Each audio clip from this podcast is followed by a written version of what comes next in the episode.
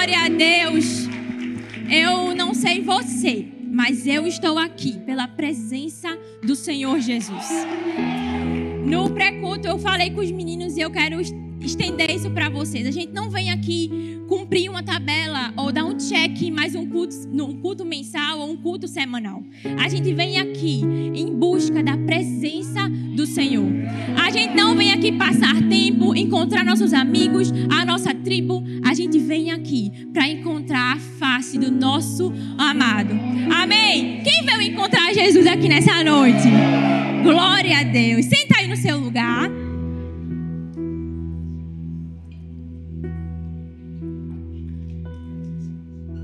que presença é essa, Pepe? Eu não, não, não consigo compreender. Eu estou muito feliz. Hoje é um dia incrível. Vários motivos. Um motivo é que a gente começou o UP lá na Zona Norte. O UP começou em janeiro desse ano, todo mundo aqui em Paulista, todos os campos, e agora a gente estendeu, né? A gente multiplicou e está começando lá na Zona Norte hoje. Então, a Lana nem veio porque está lá, a gente se dividiu. Fica um, fica outro, vai embora. E é um motivo de grande alegria realmente, porque o UP já está chegando lá. Daqui a pouco é Cabo, Camaragibe, Abreu Lima e bora-se embora. E também porque hoje está meio colorido. As tribos estão aqui bem empolgadas. Minha gente, eu vou dizer a vocês.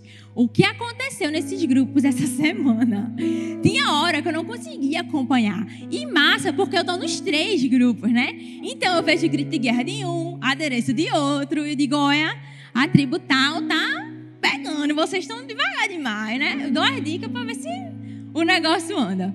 Mas o que importa mesmo é que a gente veio aqui para adorar o Senhor. Tudo isso de tribo, de cor, é só um pretexto. A presença mais importante é a dele, amém? E hoje a gente vai falar sobre um tema. Né? Vocês devem ter visto aí, devem ter se perguntado o que é que Belinha vai falar. A gente vai falar sobre o fim de uma era. Eu não sei se você percebeu, na verdade todo mundo deve ter notado, né, nesse último mês de setembro, nessas últimas semanas, a rainha Elizabeth II morreu, né? Se você não sabe dessa notícia, meu amigo, você não está vivendo direito. Tem alguma coisa errada, né?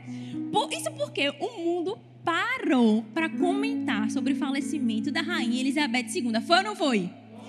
todo noticiário, todo jornal, story, feed, Facebook, Twitter, só se falava disso a um ponto que a gente estava aguentando mais de tanta informação sobre a rainha. E a verdade é que a era elisabetana, segunda, se a gente pode chamar assim, acabou, né? Só que existem alguns hábitos da rainha Elizabeth que se você assistiu esses noticiários, você deve ter visto, muito peculiares, que particularmente eu achei muito engraçado. Eu trouxe alguns para vocês. Vocês sabiam que a rainha Elizabeth era tão metódica, tão certinha, parecia Alan Barreto, porque Alan é assim. Se sair um, um milímetro errado, ele já passa o rádio, tá errado, corrige. A rainha era tão metódica que ela não permitia que as janelas do palácio de Buckingham ficassem abertas. O palácio de Buckingham, você deve estar imaginando ele. É o principal ponto turístico, aquele palácio gigante. E ela não permitia que as janelas ficassem abertas, por, porque, por ser um ponto turístico, as pessoas iam tirar foto lá e ela achava esteticamente feio ficar com as janelas abertas. Então a ordem era que toda a janela ficasse fechada, morresse de calor. Mentira, porque ela não faz calor, né? Mas não podia abrir, porque tinha que estar naquele padrão. Mas não só isso, paz de mim. A rainha Elizabeth, por onde ela ia, tinha um médico com ela. Até tudo bem, né? Uma senhorinha, vestido colorido, ela precisa de um médico, a bichinha. Só que, além do, do da maletinha de pronto-socorro dela, ela levava com ela a sua própria bolsa de sangue. Isso mesmo. A rainha, para onde ela ia, ela levava sua bolsinha de sangue, porque em qualquer intercorrência não precisava mais ir atrás de bolsa. Ela já tinha sua bolsa de sangue para fazer a transfusão. Ela é simplesmente, ela é simplesmente incrível, né? E, por último, mas não menos importante, vocês sabiam que a rainha Elizabeth ela tinha pavor de cubos de gelo no copo. Ela achava que o barulho não era harmônico. E por isso, no palácio, em todos os lugares que ela fosse servido gelo, não eram servidos em cubo, e sim em esferas. Porque, segundo ela, o som de esferas no copo era mais musical. Que frescura! Pode falar não, da bichinha, que ela era legal. Mas enfim, por que eu tô trazendo isso tudo para você? Porque agora uma nova era começa. Ela se foi e o seu filho Charles começa a reinar. E agora são novos hábitos, novos costumes. Se o rei Charles quiser que sejam cubos de gelo, vão ser cubos de gelo. Até o hino nacional foi mudado, né? É, God Save the Queen, agora já é The King, porque ele é o novo rei. Uma nova era se começa. Isso porque era é definido como um período que começa com um fato histórico notável e marcante. Ou ainda origina uma nova ordem das coisas. Repete comigo: nova ordem. Uma era é quando se coloca uma nova ordem nas coisas. E, como eu falei, agora começa uma nova era lá na Inglaterra. Mas não se preocupe que não é sobre essa era que eu vim falar, até porque ninguém aguenta mais ouvir falar sobre isso. Mas é sobre uma era que precisa acabar na minha e na sua vida. Eu confesso que quando eu preparei esse tema, há duas semanas atrás, é, eu não esperava que o pastor Arthur fosse dar spoiler de toda a minha pregação no domingo passado. E aí eu disse, pastor, pelo amor de Deus, tá pronta a mensagem, você deu spoiler todinho. E aí ele fez, filha, não se preocupe, você vai falar aquilo que você preparou, porque esse tema precisa ser repetido, ensinado, até que a gente tenha domínio sobre isso. A era que eu estou falando para vocês, que precisa terminar na minha e na sua vida de uma vez por todas, é a era de pensamentos destrutivos na nossa mente. O diabo, ele sabe tanto, tanto, que a nossa mente tem o poder né, de é, determinar as nossas atitudes, que ele é incansável, incansável, ele não cansa de lançar as suas setas contra a nossa mente. O que eu quero dizer a vocês é que nada na nossa vida passa sem ser registrado ou decidido pela nossa mente. Se você veio até aqui, o UP, se você colocou a sua roupa colorida e veio para cá, é porque você pensou antes, decidiu isso antes e veio até aqui. Tudo o que nós fazemos, sentimos, falamos é proveniente do que está na nossa mente. Eu acredito de todo o meu coração que os nossos pensamentos, eles nos dirigem. Os nossos pensamentos, eles afetam os nossos relacionamentos é ou não é, minha gente? Quando uma mulher está arretada, quando ela cria uma história na cabeça dela, afeta ou não afeta? Afeta. A irmã ali tá? É, afeta. Os nossos pensamentos determinam o quanto seremos produtivos na nossa vida pessoal e profissional, e os nossos pensamentos exercem uma forte influência sobre a nossa qualidade de vida em geral. Definitivamente, a gente precisa reconhecer o poder que existe nos nossos pensamentos.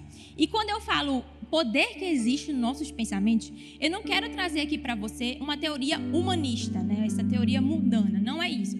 Mas o que é uma teoria, teoria humanista? É aquele pessoal que diz assim: ah, não, se você pensar, mentalizar, vai acontecer. Não, mentaliza coisas boas você vai atrair coisas boas, né? Não é sobre isso que eu estou falando, porque isso aí é mundano. Mas reconhecer a influência dos nossos pensamentos é completamente bíblico.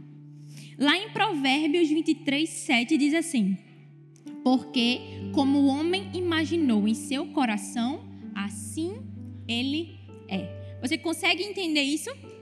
Assim como você imagina no seu coração, assim você será. A forma como a gente se enxerga é muito importante. Por isso que a gente precisa dar atenção aos nossos pensamentos. James Allen, um filósofo que viveu por volta da virada do século XX, falou assim: tudo o que o homem conquista e tudo o que ele deixa de conquistar é resultado direto dos seus próprios pensamentos. A gente precisa valorizar, entender, dar atenção àquilo que a gente está pensando. E como eu falei, o diabo ele sabe tanto dessa influência, sabe tanto do poder que existe nos nossos pensamentos que ele não vai parar de atacar. É simplesmente uma guerra que nós vivemos na nossa mente. Sem a gente perceber e se a gente der espaço, o diabo ele vai minando nossos pensamentos, as nossas emoções. E quando a gente vai ver, a gente está mergulhado em tristeza, em angústia, em desesperança, tudo proveniente, talvez, de um pensamento que o diabo colocou na sua mente. Quem nunca pensou assim, ah, mas eu já fiz tanta coisa errada, não é possível, Deus nunca vai poder me usar num púlpito desse aí, ó. Belém tá aí porque ela cresceu na igreja, eu nunca vou conseguir. Ou você já pensou assim, ah, mas meu líder me olhou torto, eu realmente falhei com ele, eu acho que ele nunca mais vai me dar uma oportunidade, acho que fulano também nunca vai mais ligar para mim. Talvez esses pensamentos acontecem de vir na nossa mente, mas a gente precisa estar vigiante, porque eles não são verdade. Eles são mentira de Satanás na nossa mente. Mas hoje, hoje é a noite de virada. Hoje Deus vai, de uma vez por todas. A gente ouviu isso no domingo, ouviu na célula essa semana, e agora vai ouvir no outro. Deus, o Senhor está querendo ensinar, né? Porque não é possível. Hoje vai ser uma noite de virada de chaves na nossa mente. Hoje Deus vai tirar as escamas dos nossos olhos. Pode celebrar com força, porque é hoje.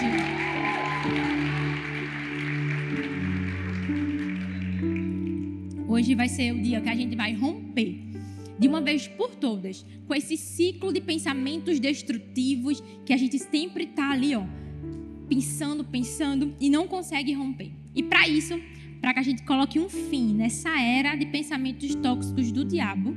Em primeiro lugar, pega essas chaves. Se você estiver anotando, você faz bem. Em primeiro lugar, reconheça a sua filiação. Isso, glória a Deus. Uma das principais formas que a gente tem de combater as mentiras de Satanás na nossa mente é entendendo, de quem nós somos filhos. Abra aí a tua Bíblia bem rapidamente em 1 Coríntios, no capítulo 15, a partir do verso 3. 1 Coríntios 15, 3.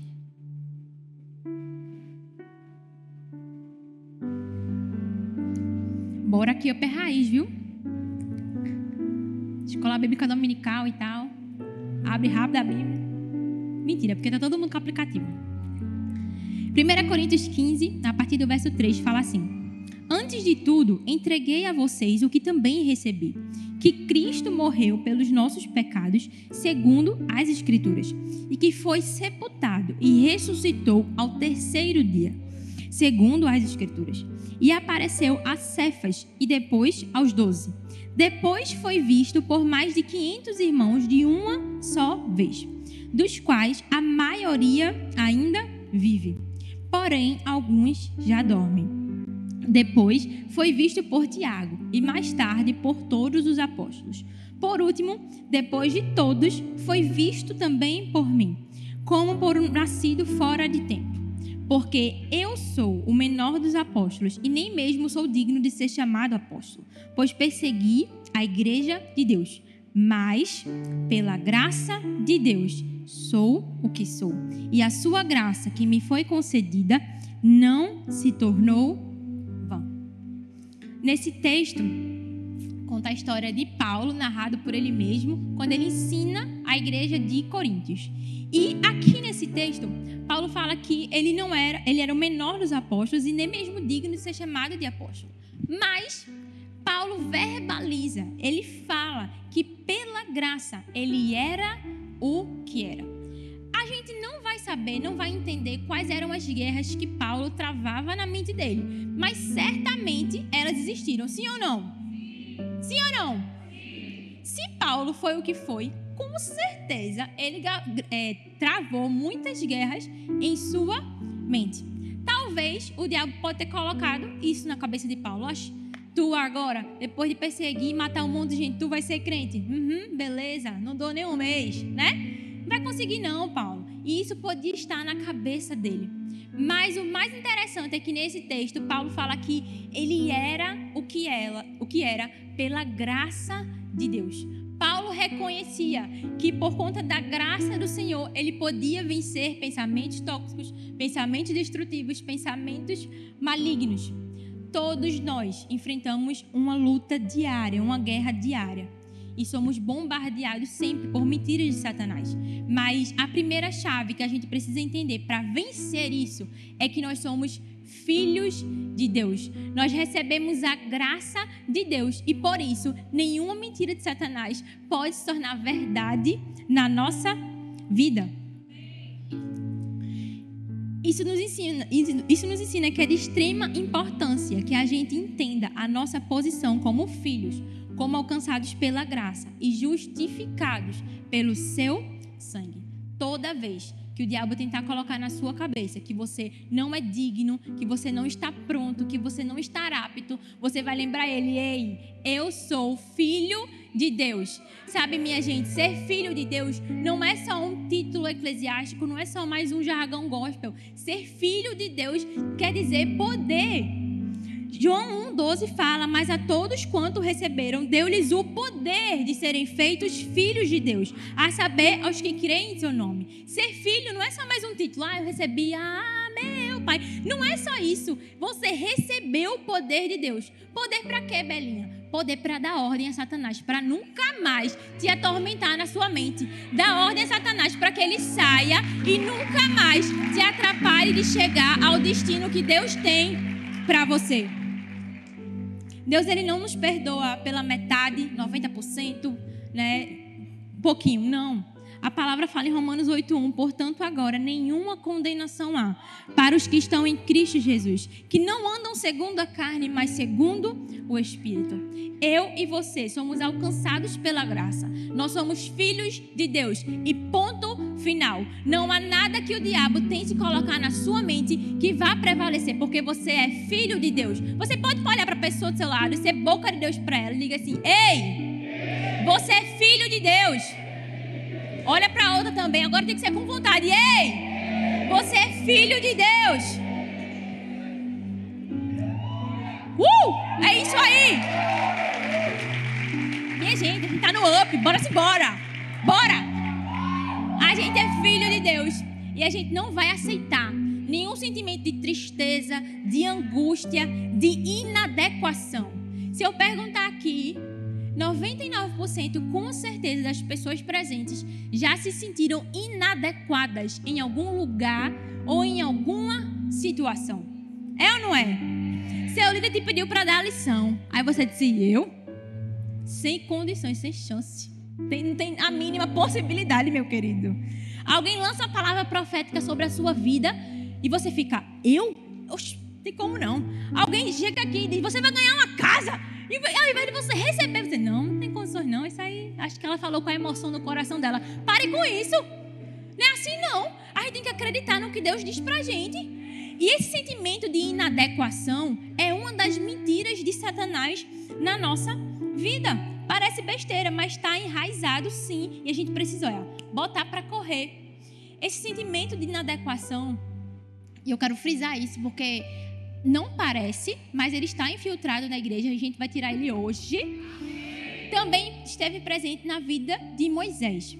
Êxodo 4:10, eu vou ler para ser mais rápida, mas presta atenção. É sério, presta atenção.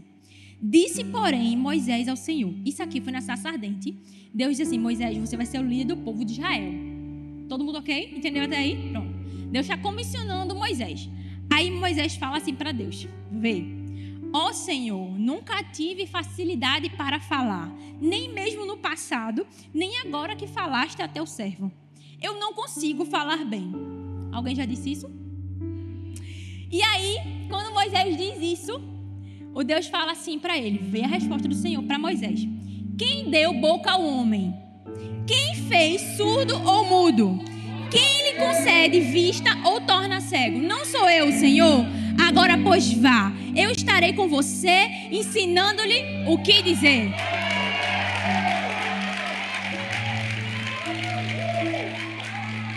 Olha a resposta de Deus para Moisés. A resposta óbvia a essa palavra profética foi essa aqui. Se Deus me dissesse isso, beleza, amém, vamos, bora. Glória a Deus, foi isso que vocês fizeram. Mas olha o que Moisés, olha o que Moisés disse. Depois disso, respondeu-lhe, porém, Moisés: Ah, Senhor, peço que te envies outra pessoa. Depois dessa palavra, Moisés diz assim: manda outro. E aí o versículo continua. Então o Senhor se irou com Moisés e lhe disse: Você não tem o seu irmão Arão, o levita? Eu sei que ele fala bem. Ele já está vindo ao seu encontro e se alegrará ao vê-lo. Você consegue entender o que aconteceu nessa história? Moisés estava imerso em um sentimento, em um pensamento de inadequação. Ele achava que não seria capaz, ele acreditava piamente que não seria capaz de executar aquilo que Deus disse que ele seria. E o pior de tudo, Deus lança aquela verdade, fala que ele ia conseguir, que estaria com ele, queria capacitar Moisés. E ainda assim, Moisés diz: Não, mande outro. A gente acha, né, ao olhar essa história, que Moisés é um coitado, uma vítima, mas olhe para o outro lado. Quando Moisés disse, depois de tudo que Deus disse, mande outro, ele estava dizendo assim: Deus, o Senhor é incapaz de atuar através de mim. O Senhor não tem capacidade, Senhor, de fazer com que eu seja apto a isso. Toda vez que a gente se sente inadequado, quando a gente diz não ao chamado de Deus para fazer alguma coisa, seja para falar numa célula, pregar ou cumprir o nosso chamado, seja ele onde for, a gente está dizendo assim: Deus, o Senhor não tem nem capacidade de me fazer apto. Isso é muito forte. Porque quando a gente diz não, ah, não, Deus, eu não consigo, eu não posso, né? Mas não, a gente está dizendo que Deus não pode atuar através da nossa vida. E o nosso Deus, se a gente diz que Ele é o Deus do impossível, o Deus que pode tudo, é porque Ele não pode te usar. Porque Ele não pode usar você para ganhar as pessoas do seu trabalho, da sua família. Não é? E esse sentimento de inadequação foi que estava na vida de Moisés. Só que se ele tivesse o senso de filiação de quem ele era, ele não se sentiria inadequado. Porque se Moisés entendesse, eu sou filho de Deus, ele é o meu pai, é claro que eu irei conseguir. Isso me lembra muito uma história minha, que eu fui fazer um concurso de bolsas na escola ainda, no ensino médio. E fui eu e uma amiga minha fazer esse concurso. Eu e ela estavam concorrendo à mesma vaga. E aí o meu pai foi levar a gente. E aí no carro, o meu pai disse assim: Rayane, minha amiga, Rayane, olha, me perdoe, viu, filha? Mas essa vaga é da minha filha. É ela quem vai passar. E naquele momento, eu juro a você, eu não estava botando nenhuma ficha, porque eu disse, é muita gente, é muito concorrido, não vou passar não. Mas quando meu pai disse assim, Rayane, desculpa aí, porque quem vai passar é a minha filha, parece que deu um negócio assim. Oxi, pai não disse eu vou. Eu passei. Acredita? Por quê? é senso de filiação. Falar sobre paternidade, sobre ser filho, não é um clichê gospel, mas é o que a gente precisa. A gente se sente inadequado, o diabo está colocando a mentira, não consegue, não consegue, tu não, não vai conseguir. É muito tarde para voltar a estudar, é muito tarde para passar no concurso, não vai ser promovido. Se a gente tiver a, a, o entendimento que a gente é filho de Deus, acabou-se, a gente consegue tudo. É isso que a gente precisa fazer. Filho não é servo, filho não é amigo, filho não é vizinho, filho é filho. E nós somos filhos de Deus. Filhos têm herança. Como Paulo, Paulo Vitor falou, filho tem herança, filho tem direito, tem o amor do pai. Quem é filho não se sente inadequado com o pai. Pelo contrário, se sente à vontade, se sente seguro. E em segundo lugar, a segunda chave que a gente precisa aprender para acabar com a era dos pensamentos destrutivos na nossa mente é decida escolher o que você pensa. Olha de novo para a pessoa que está do seu lado, que eu estou vendo, tô vendo gente no celular. Olha para a pessoa que está no celular e diga assim: decida escolher o que você pensa. É o que, Belinha? Tá viajando, né? É que eu vou escolher o que eu penso se os pensamentos vêm involuntários? Não tem condições. Eu te digo que tem. O que normalmente a gente faz é pensar passivamente em tudo que vem na nossa mente. O pensamento veio, você pensa, ora, tá na minha cabeça. Só que o que muita gente desconhece é que nós temos a capacidade de selecionar aquilo que a gente vai meditar, aquilo que a gente vai pensar. Vou te dar um exemplo prático, que eu tô aqui para falar praticidade, porque é dia a dia. Semana passada, nesse dia, encontrei uma pessoa muito querida para mim. E aí fui falar com ela, né? Logo que a vi, fui falar com ela. E aí, oi, fulana, não sei o que e tal. E aí, pra minha surpresa, a pessoa fez, oi! E virou as costas. Aí eu fiquei, meu Deus, como assim? Primeira coisa que vem na minha cabeça, né? No meu sentido, assim, é, o que foi que eu fiz? Né? Meu Deus, eu acho que eu falei mal com ela, eu acho que eu distratei ela, Senhor. Eu acho que, meu Deus, eu acho que ela não gosta de mim. E eu fui bombardeada por mentiras de Satanás na minha mente. Se fosse em outra época, porque quando a gente vem ministrar algo aqui, é porque Deus ensina primeiro a gente. Se fosse em outra época, eu ia agarrar aquela mentira e eu ia passar dias a fio pensando: meu Deus, tá vendo? Eu, ela não gosta de mim, eu não sou aceita. E ficava sofrendo tristeza e angústia. Quando eu entendi, na verdade, que ela só estava num dia ruim, era um problema relativo a ela e não a mim. Mas você consegue entender como poucas coisas, das coisas que a gente decide pensar, podem afetar a nossa vida? Talvez eu, se eu encontrasse outra pessoa dizer, tá vendo? Ela também não gosta de mim. Ela também não vai me aceitar. É, eu estou falando esses exemplos, mas isso acontece no nosso dia a dia, acontece dentro da igreja, no nosso trabalho, acontece no nosso cotidiano. O diabo ele não quer ver a gente bem. Entenda isso. O diabo ele não quer ver você feliz, mas o nosso Deus quer dar dias de paz, de alegria, sabe? Deus não quer ver a gente capengando não. Deus quer abençoar os nossos dias. E para isso a gente precisa escolher o que vai pensar. Se eu escolhesse pensar que ela estava realmente chateada comigo por algo que eu fiz, eu não estava nem aqui hoje, porque estava mal. Eu ia ficar, meu Deus, como é que eu nem vou ministrar? Porque ia ficar realmente mal. Só que o Senhor, Ele troca o seu fardo com a gente. O jugo é suave, o seu fardo é leve. A gente não precisa ficar carregando esse fardo de culpa, de mentira de Satanás. 2 Coríntios 10, 5 fala assim: As armas com as quais lutamos não são humanas, pelo contrário, são poderosas em Deus para destruir fortalezas. Destruímos argumentos e toda pretensão que se levanta contra o conhecimento de Deus. Presta atenção. E levamos cativo todo pensamento para torná-lo obediente a Cristo. Não sei se você lembra das aulas de português que a gente estudava uma coisa chamada figura de linguagem. Quem lembra? Misericórdia. Não precisa lembrar o nome, não, mas a gente estudou isso, estudou. Tem uma figura de linguagem chamada prosopopeia. Eita, peguei pesado. Eu estudei, eu te vi, foi. Prosopopeia, que é você dar vida a um ser inanimado. Por exemplo, os céus choraram nessa noite. Não é isso? O céu não chora. A gente está dando vida, sentimento ao céu. Nesse versículo, parece ser uma figura de linguagem, porque ele fala assim: levamos cativo todo pensamento. Em tese, não tem como você prender um pensamento. Tem? Tem ou não? Sim ou não? Não. Mas eu creio piamente, no sentido literal desse versículo, que fala que a gente precisa levar cativo todo pensamento a torná-lo obediente a Cristo. Toda vez que o diabo colocar uma coisa na sua cabeça, uma mentira na sua cabeça, você pega ele, ei, bebê, preso, viu? Tá cativo à obediência de Cristo. Todo pensamento de derrota, todo pensamento que você não vai conseguir, de inadequação, você pega ele, ei, cativo, obediente, porque tem que ser assim. Às vezes as pessoas vivem uma vida infeliz, de tristeza, de baixa qualidade por conta dos pensamentos que são de baixa qualidade. A sua mente, ela pode ser um depósito de lixo ou uma arca do tesouro, mas só você pode ter a capacidade de escolher o que ela será.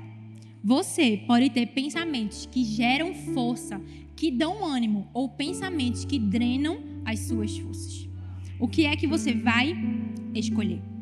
Quando a gente aceita a Jesus como o nosso Senhor e Salvador, a gente ganha um novo coração. A gente ganha uma nova, né? Um novo espírito, mas a gente não ganha uma nova alma, uma nova mente. A nossa mente ela precisa ser renovada constantemente pela palavra de Deus. E eu admito que escolher os pensamentos, selecioná-los, não é uma tarefa fácil. Eu travei, a gente trava batalha na mente constantemente, mas eu travei uma batalha muito pesada há uns oito anos atrás e foi quando eu realmente aprendi sobre isso, estudei sobre isso, porque eu me sentia incapaz. Eu me sentia como se eu não fosse conseguir, sabe? E todo mundo me dizia: Menina, tu é tão inteligente, você vai conseguir.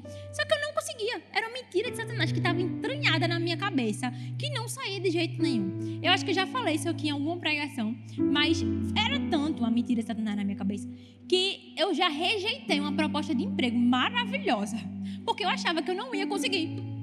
Acreditam? E era para dar aula numa sala de 15 pessoas. Olha onde Deus me colocou hoje. É algo surreal, porque quando a gente coloca o nosso pensamento cativo, quando a gente escolhe decidir o que pensa, a nossa vida muda. Tem gente que está preso aí à, à mentira de Satanás. Tem mulher que vive com ciúme do marido.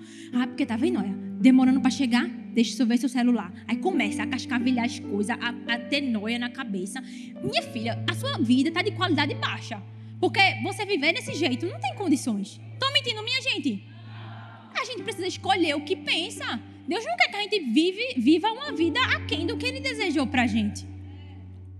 E uma das coisas que me ajudou nesse processo de troca de pensamentos, de escolher o que pensar, é o, o princípio da substituição. Vocês estão comigo ainda? O princípio da substituição. O que é isso, Belinha? Acho que o pastor Arthur também mencionou isso. É quando o diabo coloca uma mentira na nossa cabeça e a gente simplesmente substitui por outro pensamento e, de preferência, a palavra do Senhor. Não adianta você ficar repreendendo na sua mente. Tá repreendido, tá repreendido, tá repreendido, tá repreendido. Não adianta, porque o diabo ele vai insistir ainda mais. O que, é que você faz? Substitui, só troca. O diabo está dizendo que você não vai conseguir, e você diz: Eu vou conseguir sim. Eu sou filho de Deus, eu vou conseguir. E substitui, vai trocando os pensamentos. Salmo 143 fala assim: Davi fala: O inimigo persegue-me, esmaga-me ao chão. Ele me faz morar nas trevas, como os que há muitos morreram. O meu espírito desanima, o meu coração está em pânico. Mas eu me recordo dos tempos antigos. Medito em tuas obras e considero o que tuas mãos têm feito. Davi aqui começa falando do pensamento negativo que ele tem, mas no momento ele vai lá e substitui. Ele troca pela verdade de Deus. E em último lugar, a última chave que a gente precisa ter para acabar com a era dos pensamentos destrutivos é: faça o que precisa ser feito. É aquele slogan, né? Conhecidíssimo da Nike, just do it. Que assim, só faça. Simplesmente faça. Não adianta a gente ficar reconhecendo que nós temos uma batalha na nossa mente, que a gente precisa vencer, se a gente não fizer nada. Imagina aí comigo se agora você descobre que fizeram compras no seu cartão de crédito indevido. Seu cartão de crédito foi clonado. E aí saem comprando coisa que nem doido. Você fica logo desesperado, né ou não é? É ou não é, minha gente? O que é que você vai fazer prontamente? Você vai correr no aplicativo, bloquear esse cartão, ligar para a operadora o mais rápido que você conseguir para impedir que aquela pessoa continue comprando, sim ou não? A mesma coisa se hackearem seu Instagram. A fama, a fama agora é essa: hackear o Instagram. O pobre do Sérgio hackear o Instagram dele. O que foi que a Heloísa fez? Prontamente. Minha gente, pelo amor de Deus, eu só vi a história de Heloísa. Hackearam, hackearam o Instagram de Sérgio, isso aqui. Por quê? Tinha que ser rápido para que ninguém caísse no golpe. Eu quero que você trate isso que a gente está falando aqui, de renovar a nossa mente, de pensar sobre os nossos pensamentos, da mesma forma que você trataria se seu cartão de crédito fosse clonado. Você tem que entender que isso é de extrema importância. Eu não ia trazer um negócio aqui só para encher linguiça, porque não é do. Eu não gosto disso, não. Eu estou trazendo isso aqui para você porque a sua vida depende do que você pensa. Talvez você está vivendo uma vida aquém do que Deus desejou, porque você está pensando errado. Ei, meu irmão, faça o que precisa ser feito e é para ontem. Reaja, acorda. Sabe, o diabo está lançando tanta coisa para te deixar triste. A gente acorda de vez em quando amargurado, uma angústia que não sabe de onde vem. E ao invés de a gente reagir, de a gente levantar e dizer, ei, não, a gente vai e afunda mais ainda no poço. A gente está numa fossa. Aí, ao invés de a gente se levantar para sair da fossa, a gente fica nadando na fossa. Fica lá, só querendo afundar e afundar. Não, gente. Você precisa reconhecer o valor dos seus pensamentos e fazer alguma coisa a respeito. Não adianta só eu te dar boas informações aqui, você pegar tudo que eu falei. Ah, beleza, Belinha, obrigada pelas informações. E não fazer nada com isso. Você precisa fazer alguma coisa. a sua vida ela pode estar num estado caótico pela maneira errada de você pensar. E você não tem vivido os dias pela forma plena que o Senhor tem para você. Colossenses 3, 1, 2 fala: Portanto, se já ressuscitastes com Cristo, buscai as coisas que são de cima, onde Cristo está assentado à destra de Deus. Pensai nas coisas que são de cima e não nas coisas que são da terra. Tá, Belém, eu entendi. Eu preciso fazer alguma coisa. O que é que eu faço? Simples, prático, rápido. Se você orava cinco minutos, ore mais. Se você orava só no ônibus, começa a orar quando chega em casa, quando toma banho, quando lava os pratos. Se, se você lê a Bíblia, um capítulo, leia mais, se dedique mais. Outra coisa que me ajuda sempre. Toda vez que eu tenho que transicionar em algo na minha vida, que eu vejo que está empancado, que eu preciso passar para um novo nível, gente, jejum e oração. Jejum. Tira aquilo que dói em você. Eu me lembro que nessa época que eu falei para vocês, eu fiz o jejum de 40 dias. Eu disse, Deus, Bora. Não, foi 40 dias sem comer, não, viu? Calma. 40 dias sem uma refeição. Não é assim, não. É um jejum, por quê? Jejum faz a gente transicionar de um nível para o outro. Talvez a tua vida está no mesmo nível porque você não se esforça. Você não ora, você não abre, você faz um jejum. Como é que vai acontecer? Como é que vai mudar? Estude, leia livro. Se você é atacado na sua mente, começa a ler livro, começa a estudar, começa a comer página para você enriquecer e dizer assim: não, agora eu venci. Agora eu tô ok. Só que tudo isso que eu te falei, como eu falei antes, precisa ser algo prático. Não adianta a gente estudar no domingo, estudar na célula, estudar aqui, saber que os nossos pensamentos têm importância, se a gente não aplicar, se a gente não fizer algo com isso. Queria que você ficasse de pé no seu lugar.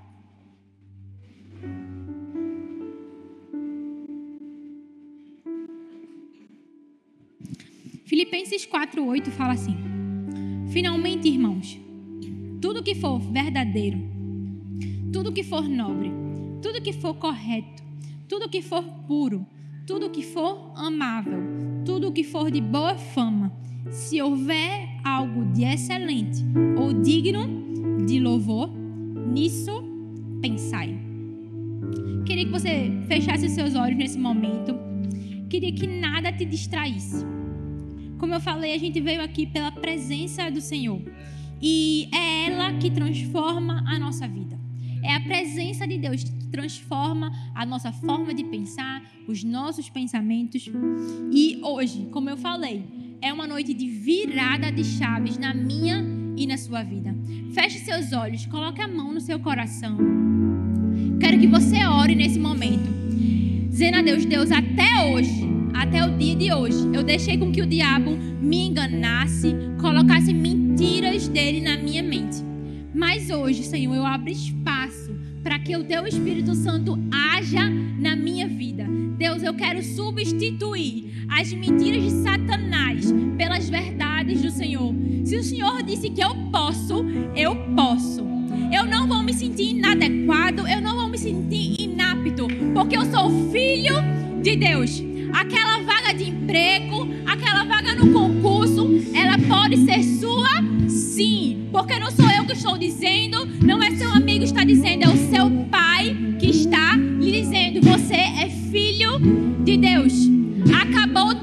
vitimizar, acabou o tempo de dizer: ah, eu não consigo, não dá para mim, é muito grande. Ei, você é filho. Você é filho. O pensamento correto é de que você pode todas as coisas naquele que te fortalece.